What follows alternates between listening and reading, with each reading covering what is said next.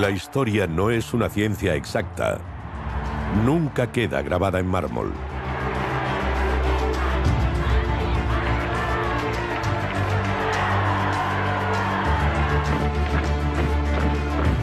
Con el paso del tiempo el conocimiento del pasado se completa y evoluciona.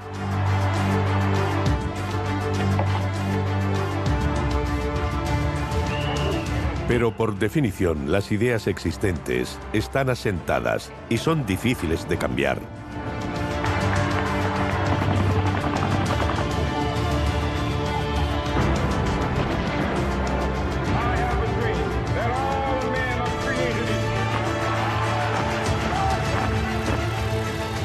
Para comprender las diversas realidades del mundo, a veces hay que desechar esas ideas y descifrar los hechos examinándolos desde otro punto de vista.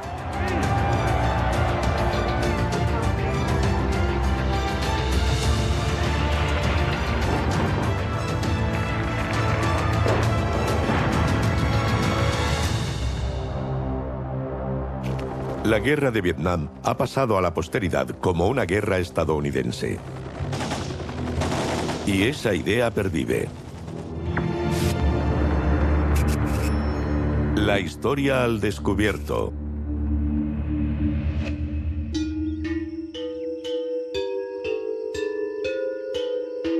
...25 de febrero de 1954... Ho Chi Minh, el líder comunista, se dispone a pasar revista a sus tropas.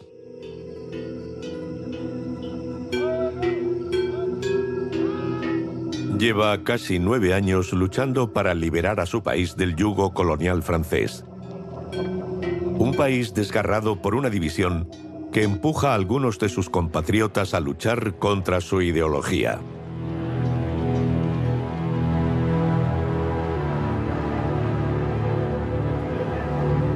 Pero un joven soldado vietnamita del ejército francés y un joven combatiente del Viet Minh Solo difieren en el uniforme. Los heridos comparten el mismo dolor y los muertos la misma tierra. Su lucha fratricida no ha hecho más que empezar. Vietnam, una guerra fabricada por Estados Unidos,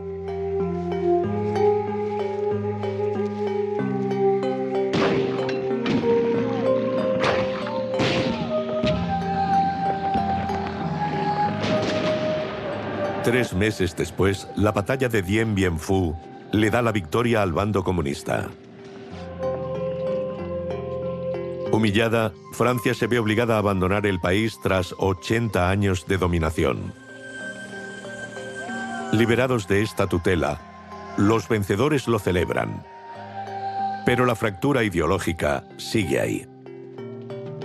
En plena Guerra Fría, en un mundo dividido en dos, los acuerdos de Ginebra confirman la partición de Vietnam en dos zonas, a un lado y otro del paralelo 17.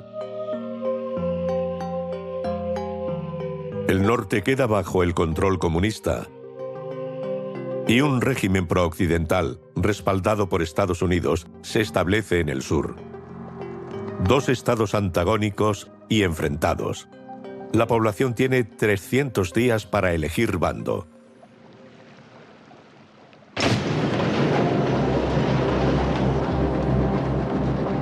Atemorizado por el rigor del régimen que se avecina, el norte vive una auténtica hemorragia.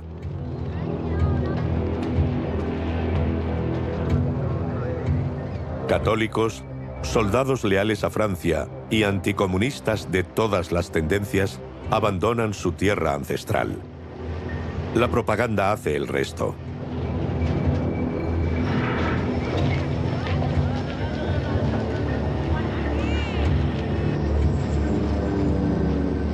Casi un millón se dirigen al sur, abandonando la mayor parte de sus bienes. Las oleadas de exiliados son noticia.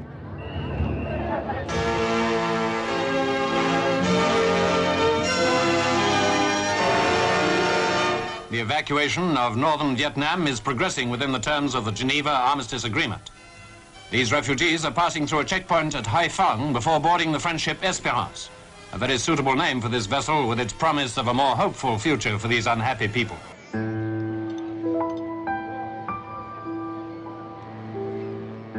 Mortificado, uno de estos exiliados confiesa. Nunca he olvidado la última vista de Hanoi, esa ciudad que tanto amamos. Mis amigos y yo teníamos lágrimas en los ojos.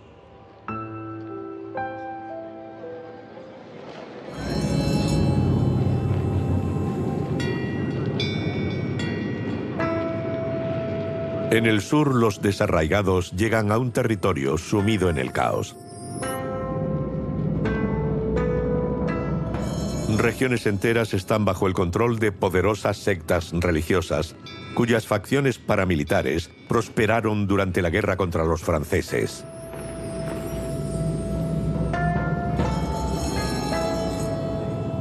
Atrincherados en sus fortalezas, sus líderes se niegan a someterse al nuevo Estado.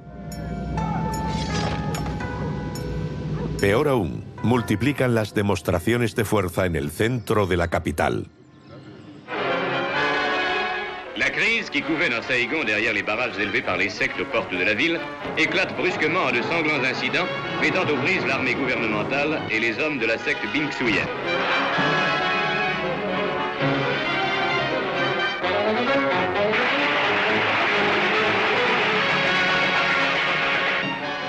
Par milliers et plus de 1000 morts seront dénombrés après deux jours de guerre civile.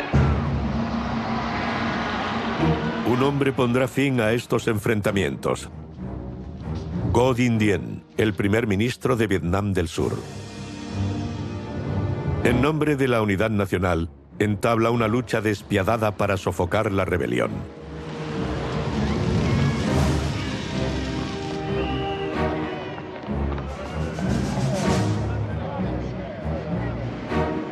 El 26 de noviembre de 1955, tras una sangrienta victoria, Godin Dien se autoproclama presidente.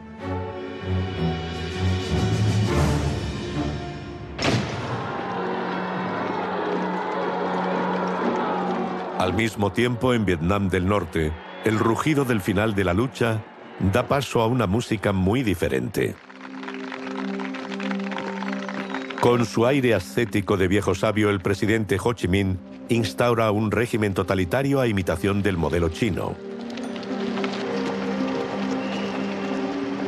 La mancha roja se extiende. Las bases del programa son partido único y culto al líder. Rápidamente se toma el control de las ciudades. Empezando por Hanoi, sospechosa de estar llena de traidores. Hay que limpiarla de esos gérmenes. Las detenciones de elementos problemáticos, reales o supuestos, atemorizan a la población. Un vecino de Hanoi denuncia la situación. Quedan pocas familias que no tengan un ser querido en prisión. Como una enfermedad contagiosa, el miedo se extiende por todas partes. El campo no se salva de esta purga.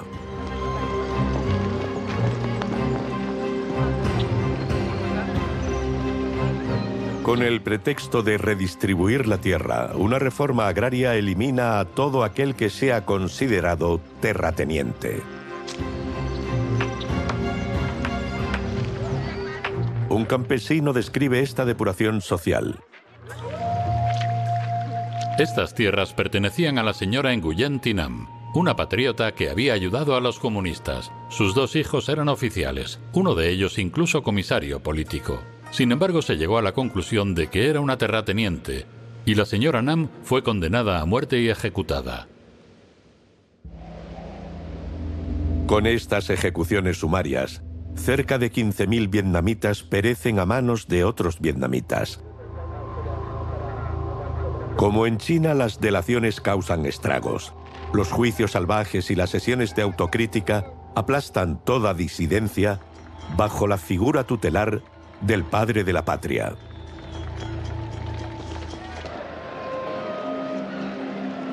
En la otra mitad de Vietnam, el presidente Ngo Dinh Dien también deja su huella con sus muchos retratos. Detrás de la fachada de democracia, las cárceles están llenas, la opinión pública amordazada, la prensa censurada. Las elecciones son una farsa y miles de opositores son ejecutados en secreto. Un refugiado da cuenta de su decepción.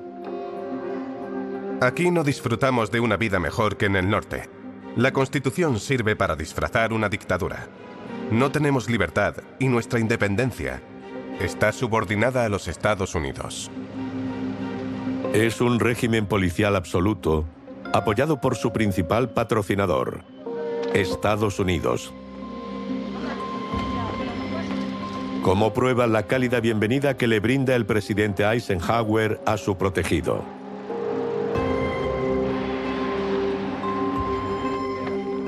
O la llegada del arzobispo de Nueva York a Saigón para dar su bendición al hombre fuerte del país. Católico ferviente, Diem tiene un odio visceral a los comunistas. Su hermano mayor y su sobrino fueron ejecutados por el Viet Minh y ha prometido erradicarlos. A ambos lados del paralelo 17, dos regímenes autoritarios imponen su intransigencia a la población. A una revolución le responde una contrarrevolución. Solo se necesita una chispa para encender la mecha. Une manifestation organisée par les nationalistes du Sud-Vietnam qui réclament avec véhémence la dénonciation des accords de Genève. Los acuerdos de Ginebra habían previsto un referéndum para decidir sobre la reunificación del territorio vietnamita. Sin embargo, el presidente Dien no tiene intención de convocar el referéndum. Según él, Vietnam del Sur debe permanecer independiente. Los católicos, pilares del régimen, le brindan su apoyo incondicional.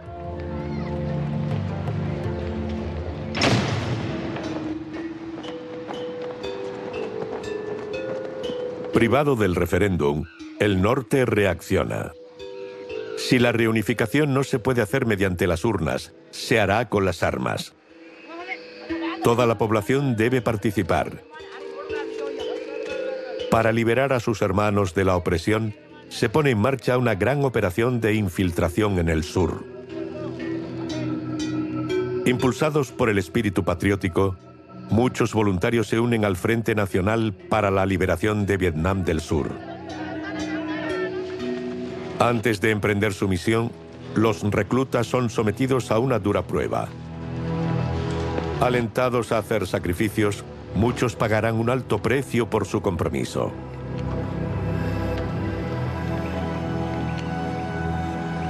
Uno de estos jóvenes patriotas confesaría, Nunca nos cuestionamos el ideal de morir en el combate. Pero no nos dimos cuenta de que a nuestros superiores les importaba poco nuestro lugar en la historia. Para transportar discretamente a estas unidades de combate se crea una compleja red de caminos.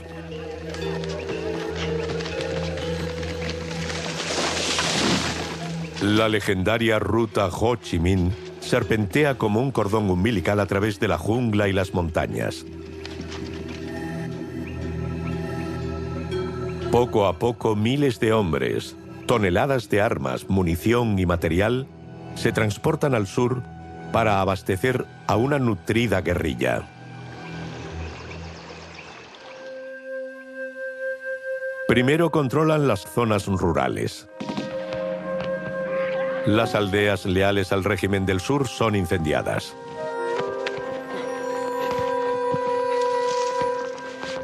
Para frenar estas incursiones en su territorio, Godin Diem moviliza a su ejército. Cerca de 170.000 hombres, equipados de pies a cabeza por Estados Unidos. Instructores estadounidenses se encargan del adiestramiento de las tropas.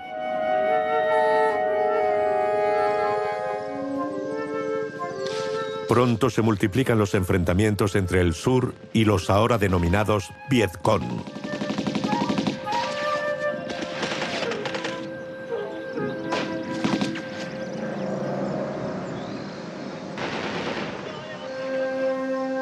Atrapada entre dos fuegos, una campesina afirmó, Si los soldados del ejército del sur eran elefantes que pisoteaban nuestros pueblos, los Vietcong eran serpientes que venían a nosotros de noche.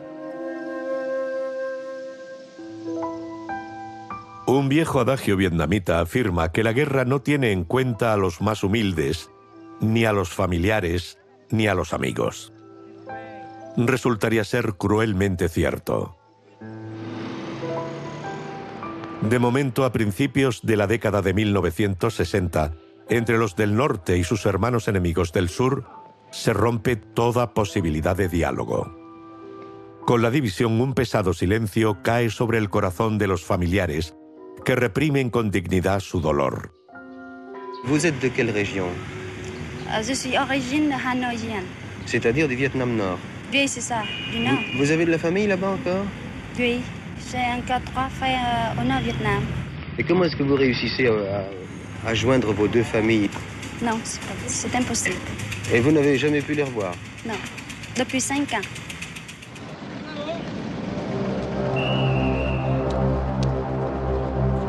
Mientras tanto, en Saigón, la intolerancia y la brutalidad del régimen socavan lentamente sus cimientos. Sale a la luz la impopularidad del presidente Diem. Los estudiantes inician un movimiento de protesta.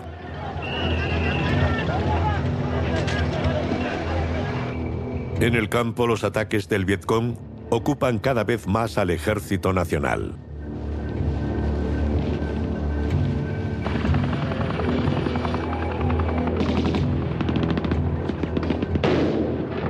A Estados Unidos le preocupa la escalada de la guerrilla.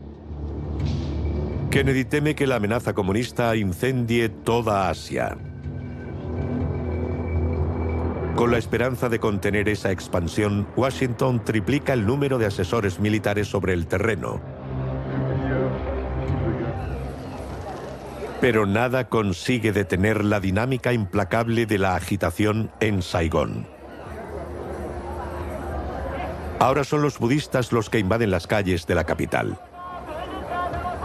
Mayoritarios en el país denuncian el favoritismo procatólico del gobierno y muestran su descontento.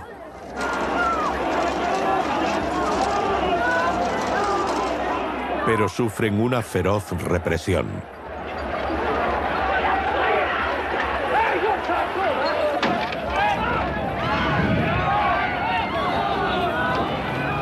En protesta, el venerable Quan Duc se inmola prendiéndose fuego. La imagen conmociona a la opinión pública, tanto como una entrevista a Nu, la cuñada del presidente Diem, que dice de este incidente. The only thing they have done, they have uh, barbecued one of their monks, uh, whom they have intoxicated, whom they have abused the confidence. Una ironía cruel que revela la ceguera del régimen, que esta vez no logra frenar el levantamiento. Con la revuelta de las pagodas, la crisis se prolonga y provoca más suicidios. Una complicación que molesta a Estados Unidos. Varios generales del ejército regular organizan un golpe de Estado. Lo consultan con la CIA y los asesores militares. Respaldados por Washington, los conspiradores pasan a la acción.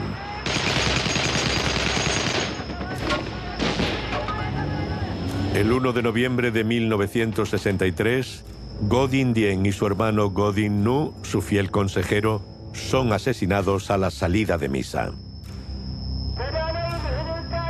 Las tropas que les permanecieron fieles son arrestadas y encarceladas. Libre del dictador, el pueblo lo celebra. Saquean la sede del partido presidencial y hacen hogueras con su propaganda.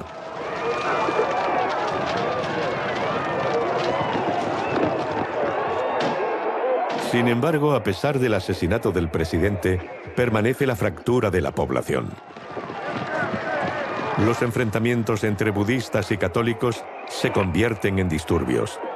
Al mismo tiempo, una oposición ferozmente nacionalista denuncia la injerencia de Estados Unidos en los asuntos del país. Sordos a estas reivindicaciones, los militares que asumen el gobierno se hacen con todo el poder. Vietnam del Sur se hunde en el caos.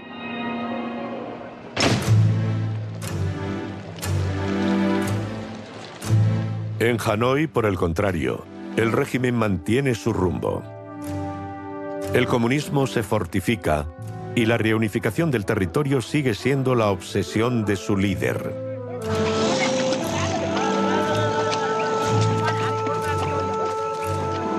La ruta Ho Chi Minh se ha convertido en una verdadera autopista. Día y noche la recorre un flujo continuo de combatientes.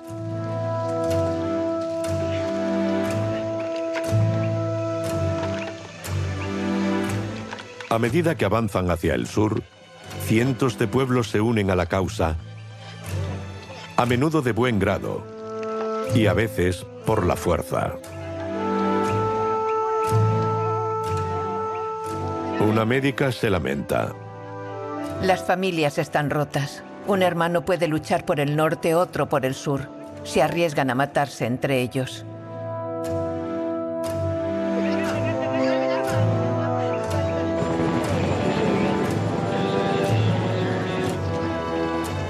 El ejército del sur se despliega, pero sus hombres se agotan intentando expulsar a un enemigo escurridizo que ataca por sorpresa y luego desaparece en la jungla, dejando un rastro de desolación.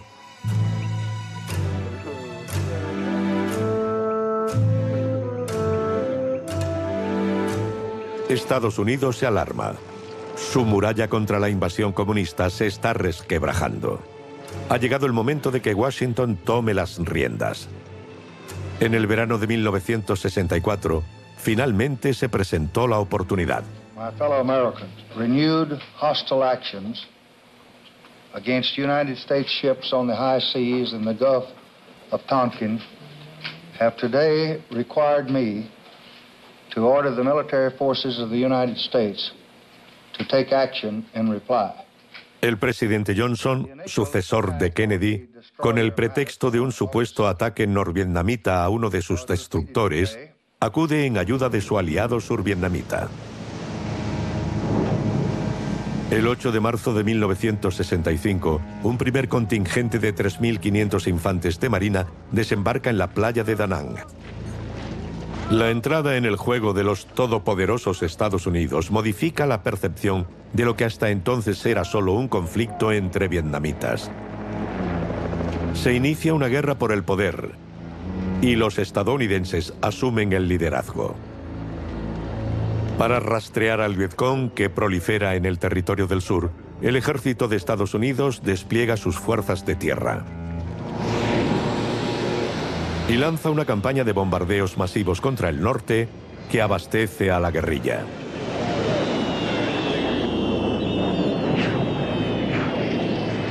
En tres años, la operación Rolling Thunder lanza tantas toneladas de bombas como las que cayeron sobre Europa durante la Segunda Guerra Mundial. Bombas de todo tipo, de napalm, de racimo, de fósforo, a lo que hay que sumar unos 80 millones de litros de agente naranja y otros defoliantes. Cientos de hectáreas de bosque desaparecen para privar al enemigo de refugio. Pero es en vano.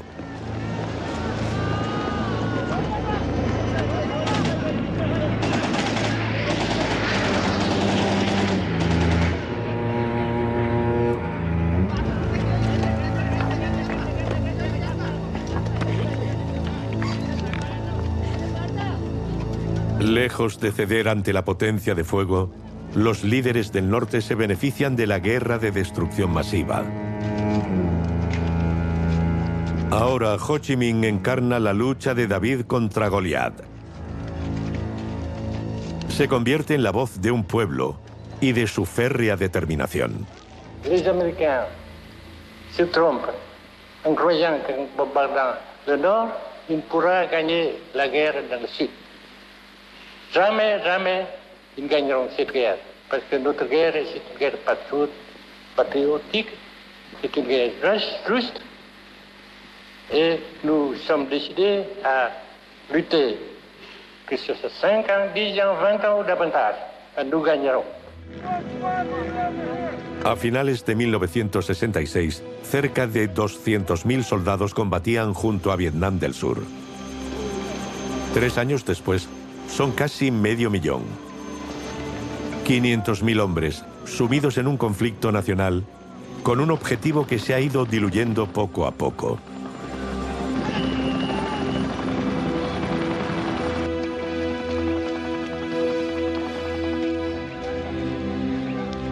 Al mismo tiempo, 320.000 soldados chinos llegan para apoyar a sus hermanos comunistas del norte, sobre todo en la defensa antiaérea.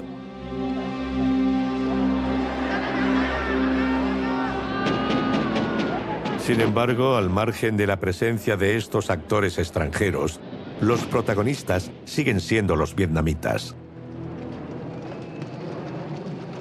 Obligadas a vivir una guerra en la que la frontera entre hombres y mujeres se desdibuja, las mujeres hacen una contribución no reconocida y subestimada en gran medida.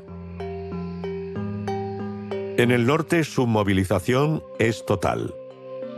Cientos de miles de mujeres responden a las campañas de reclutamiento.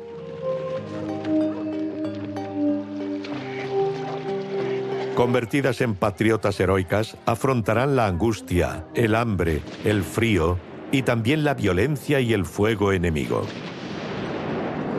Una de estas mujeres dijo de sus compañeras, eran tan duras como los viejos gruñones experimentados, gritaban órdenes y llevaban sus armas como las mujeres de Saigón lucían sus joyas. Chicas muy jóvenes, la mayoría de origen campesino, se integran en los batallones de la Juventud de Choque. Asignadas al mantenimiento de la ruta Ho Chi Minh, vivieron el conflicto con un equipaje ligero, un ideal y sus palas o picos. Otras destinadas a la producción industrial dejarán sus hogares para engrosar las filas de las milicias de defensa.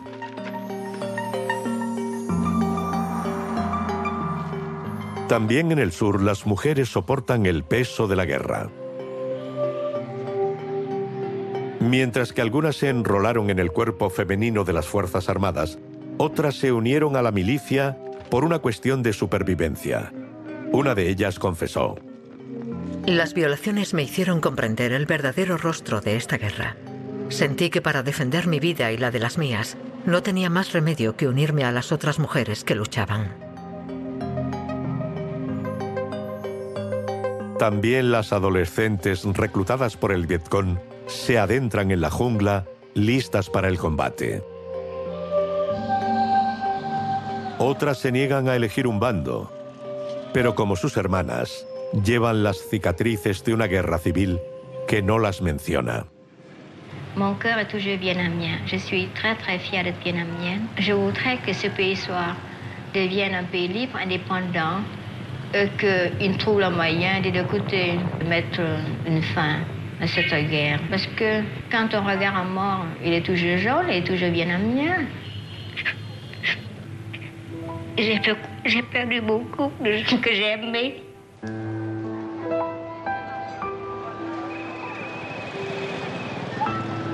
A principios de 1968, como algunas pocas ciudades del sur, Saigón todavía está a salvo de los combates que asolan el resto del país. Pero este respiro no va a durar. Para Hanoi la estrategia de la guerra de guerrillas prolongada ya no basta. Para obtener una victoria decisiva se llama a la insurrección general. Todos los combatientes se movilizan para la ocasión. El 31 de enero de 1968, cuando los vietnamitas se preparan para celebrar el Año Nuevo Lunar, se lanza la ofensiva del Tet. El objetivo, más de 50 ciudades del sur. 80.000 combatientes salen de sus escondites en la selva con la intención de desencadenar un levantamiento popular. Armados con listas negras de oficiales y funcionarios, se les ordena eliminar a todos los traidores y aplastar a tantos enemigos como sea posible.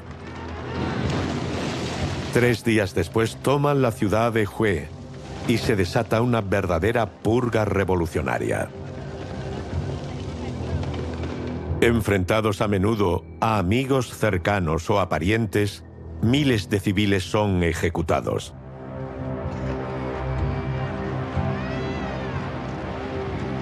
Un superviviente recuerda.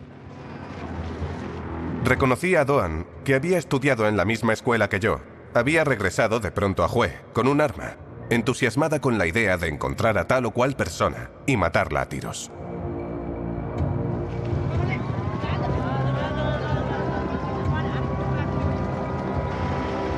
El ejército de Vietnam del Sur responde con el apoyo de los estadounidenses.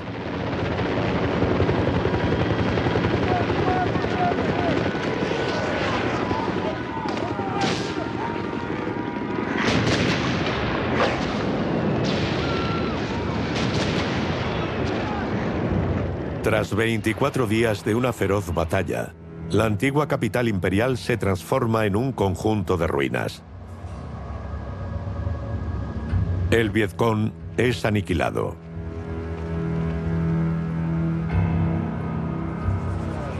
En Saigón, la embajada americana está entre los objetivos de las fuerzas comunistas. Con fama de ser inexpugnable, el edificio es asaltado por un comando suicida de 19 combatientes.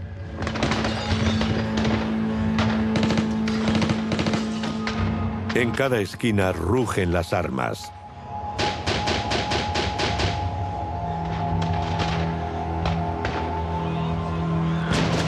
El Ejército Nacional tarda varios días en recuperar el control de la capital. Calle por calle.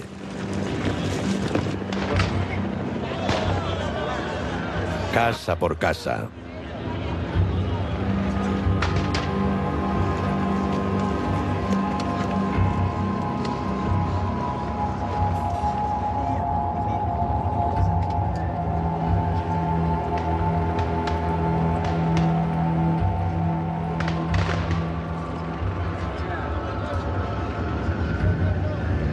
1 de febrero de 1968, un joven vietnamita con una camisa de cuadros, arrestado por soldados del sur, aparece en las pantallas de todo el mundo.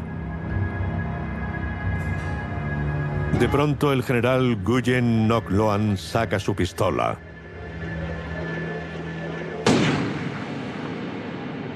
La víctima era un Vietcong acusado de asesinar a un policía y a toda su familia durante los enfrentamientos. Un periodista presente en el lugar, Eddie Adams, inmortaliza la escena. Su foto le pone cara a la guerra que los vietnamitas libran entre ellos.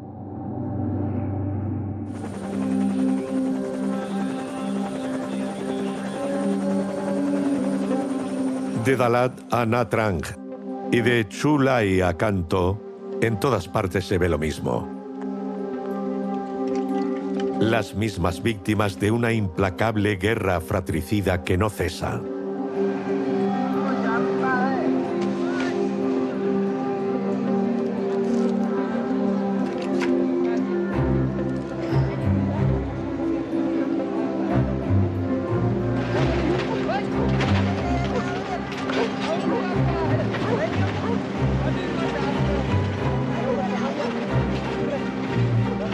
La ofensiva del TET termina en desastre.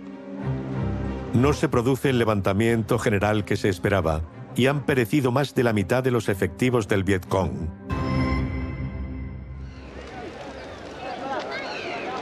A pesar de esta dolorosa derrota, los líderes de Hanoi no se dan por vencidos.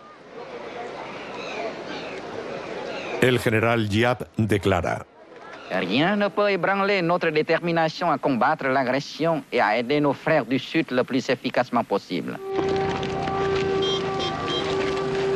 Un revés militar, pero una victoria psicológica. La enorme cobertura mediática del conflicto despierta la ira de los movimientos pacifistas y se responsabiliza a Estados Unidos de la violencia que desgarra al pueblo vietnamita.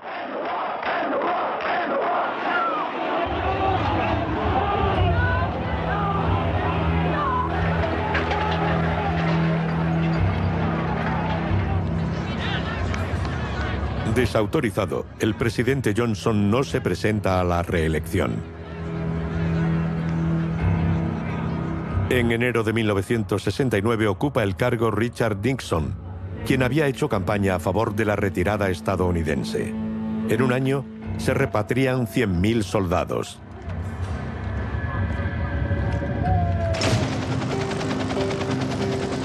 El nuevo presidente de Vietnam del Sur, Nguyen Van Thieu, toma nota de la retirada prevista de su poderoso aliado. Para compensar la desaparición de las fuerzas americanas, ordena la movilización general de todos los hombres de entre 18 y 38 años.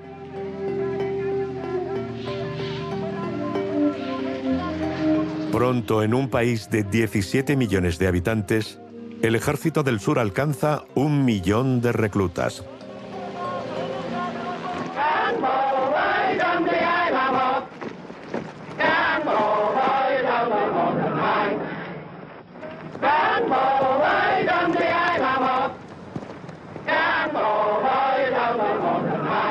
A ellos se suman jóvenes de 16 y 17 años. Las fuerzas de autodefensa de pueblos y aldeas.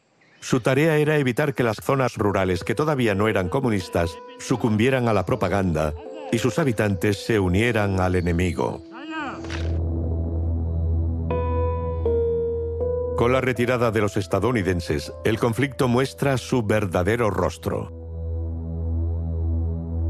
El de una guerra fratricida.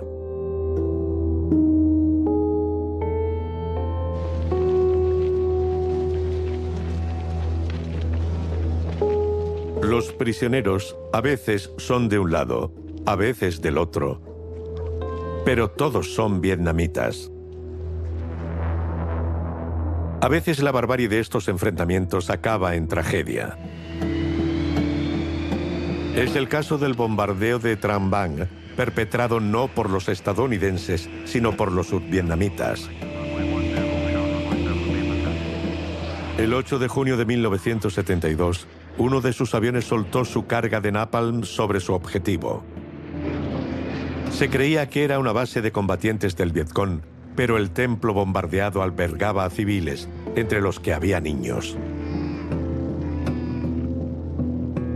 La imagen icónica de esta niña de nueve años corriendo desnuda, devastada por el dolor, encarna la dimensión del drama vietnamita.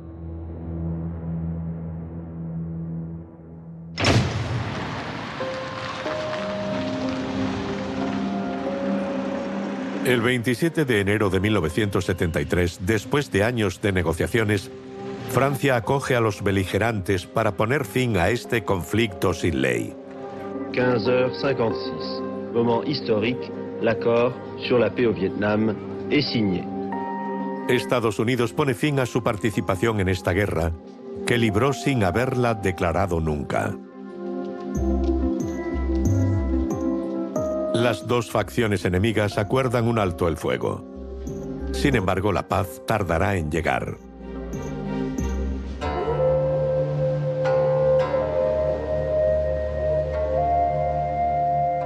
Aunque el país no es más que una masa de caminos informes, un magma de lágrimas y sangre, nada impide la determinación de Vietnam del Norte de continuar la lucha con su vecino del sur hasta la reunificación. La declaración de Pham Van Dong no deja lugar a dudas. Le combat que nous avons mené pendant des années continue. En diciembre de 1974, un ejército de 100.000 efectivos avanza hacia Saigón. La campaña, llamada Ho Chi Minh en memoria del líder fallecido cinco años antes, se desarrolla a toda velocidad.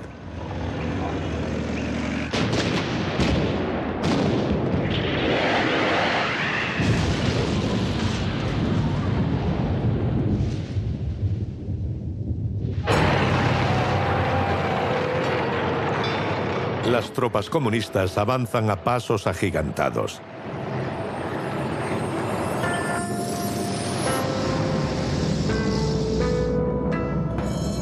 En Da Nang, el pánico se apodera de sus habitantes. Asaltan el puerto con la esperanza de encontrar un barco que los lleve a Saigón.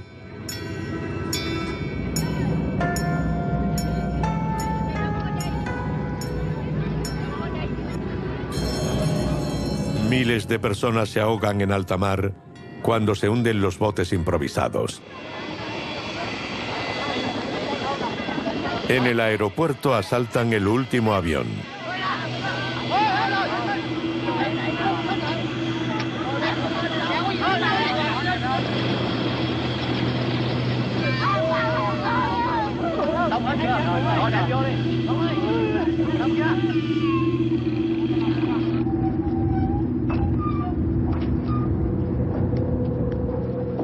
El 29 de marzo de 1975, la caída de la ciudad parece anunciar la sentencia de muerte del régimen de Vietnam del Sur.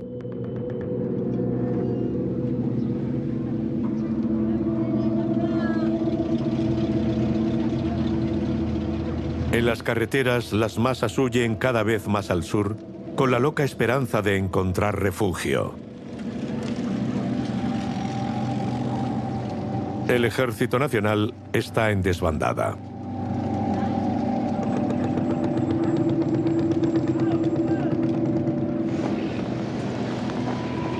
Nada puede detener la marcha triunfal de los comunistas hacia la capital. Un mes después, Saigón está al borde del colapso. En los controles que supuestamente canalizan la afluencia de cientos de miles de refugiados, se suceden las escenas dantescas.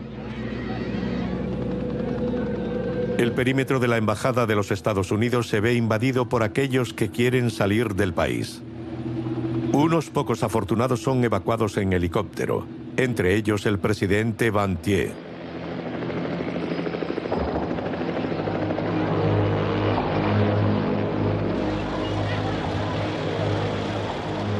Pero Saigón se convierte en un callejón sin salida para la mayoría. Los soldados del Ejército del Sur se quitan el uniforme y se mezclan con la multitud con la esperanza de salvar el pellejo.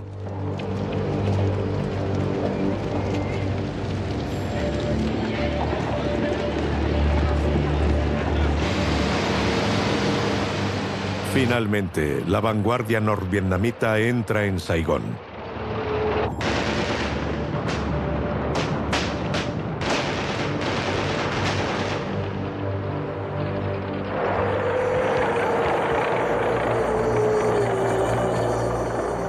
El 30 de abril de 1975, poco antes del mediodía, los primeros soldados comunistas ocupan el Palacio Presidencial. El general Van Min, último representante de un poder moribundo, presenta su rendición.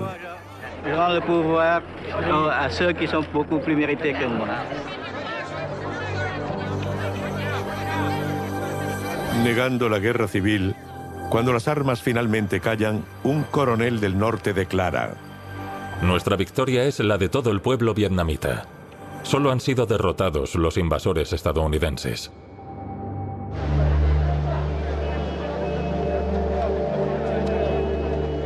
Pragmático, Saigón adopta rápidamente la bandera de los vencedores. Un oficial escribe con humor. Antes de 1975, en el norte era peligroso admitir que teníamos parientes en el sur. Después de abril de 1975, en el sur reconocían con alegría que tenían familiares en el norte.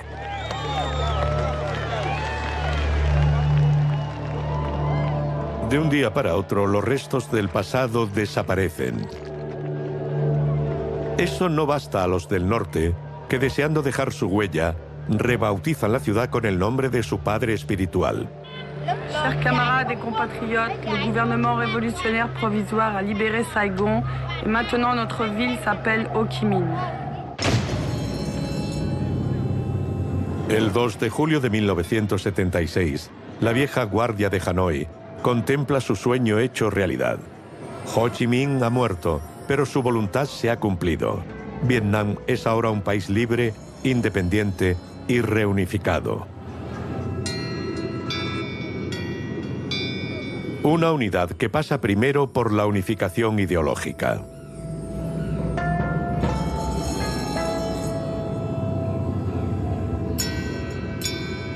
Pero los comunistas aún no han terminado con sus antiguos adversarios.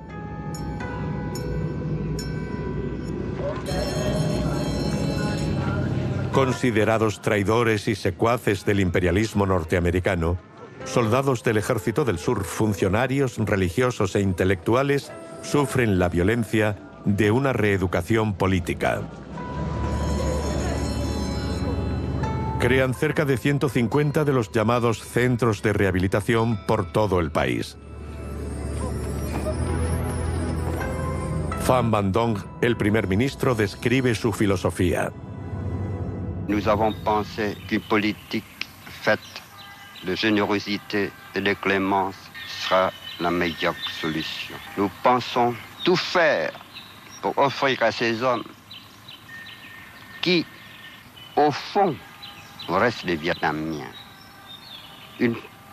la chance d'une prise de conscience de la nouvelle situation qui se crée avec la victoire, la réunification du pays et l'éducation d'une vie nouvelle, meilleure et plus belle pour tout le monde, eux y compris.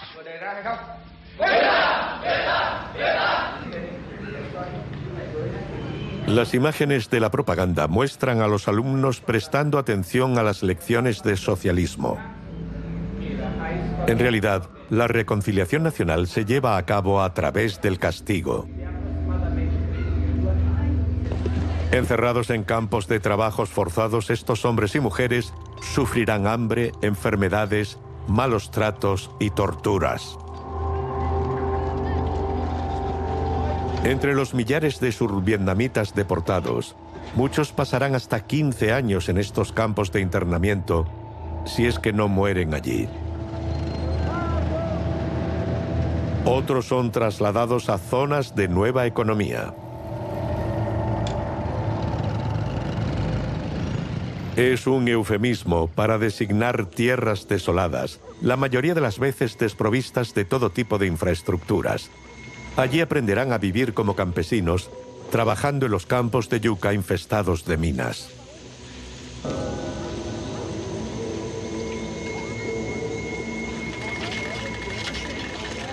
Para los dirigentes comunistas, los enemigos de ayer siguen siendo enemigos.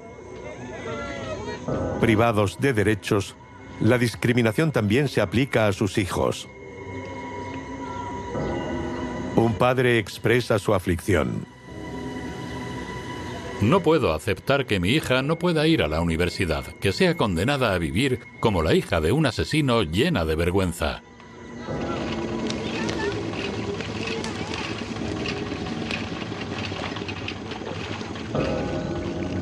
Esa discriminación también se aplica a las madres, hermanas y esposas de los vencidos. El desprecio y la desconfianza que sufren les hace la vida imposible. Muchas se encierran en un exilio interior. Una de ellas confiesa, Es terrible vivir en este mundo de silencio. Con cada uno de mis gestos, con cada uno de mis pasos, estoy en un campo plagado de minas. A veces no me atrevo a respirar por miedo a mí misma.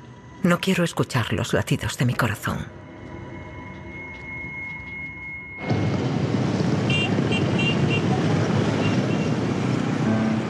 En cuanto a los niños que han nacido con sangre estadounidense, la tierra natal de su madre les será ajena toda su vida. A menudo abandonados al nacer, son la vergüenza de aquellos que, según los vencedores, han traicionado a la nación y tienen que aprender a vivir con ese estigma.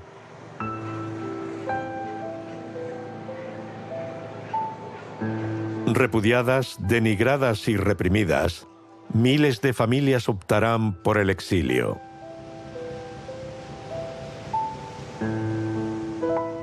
Después de haber vivido la ruptura entre el norte y el sur, la división se perpetúa, esta vez por el mundo.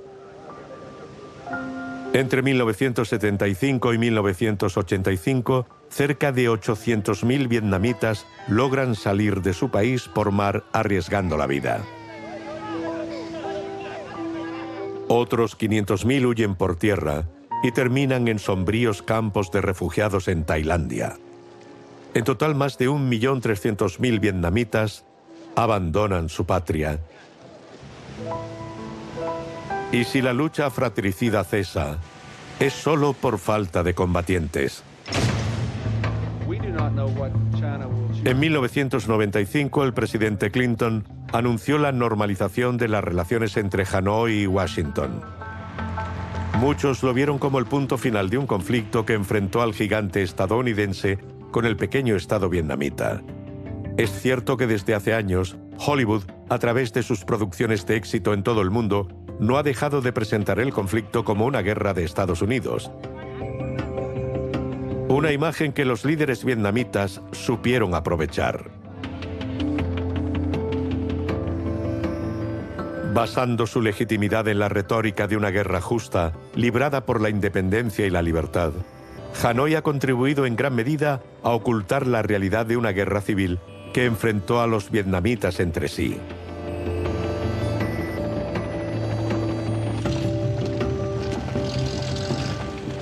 Pero el poder de los mitos supera a menudo la lógica de la razón.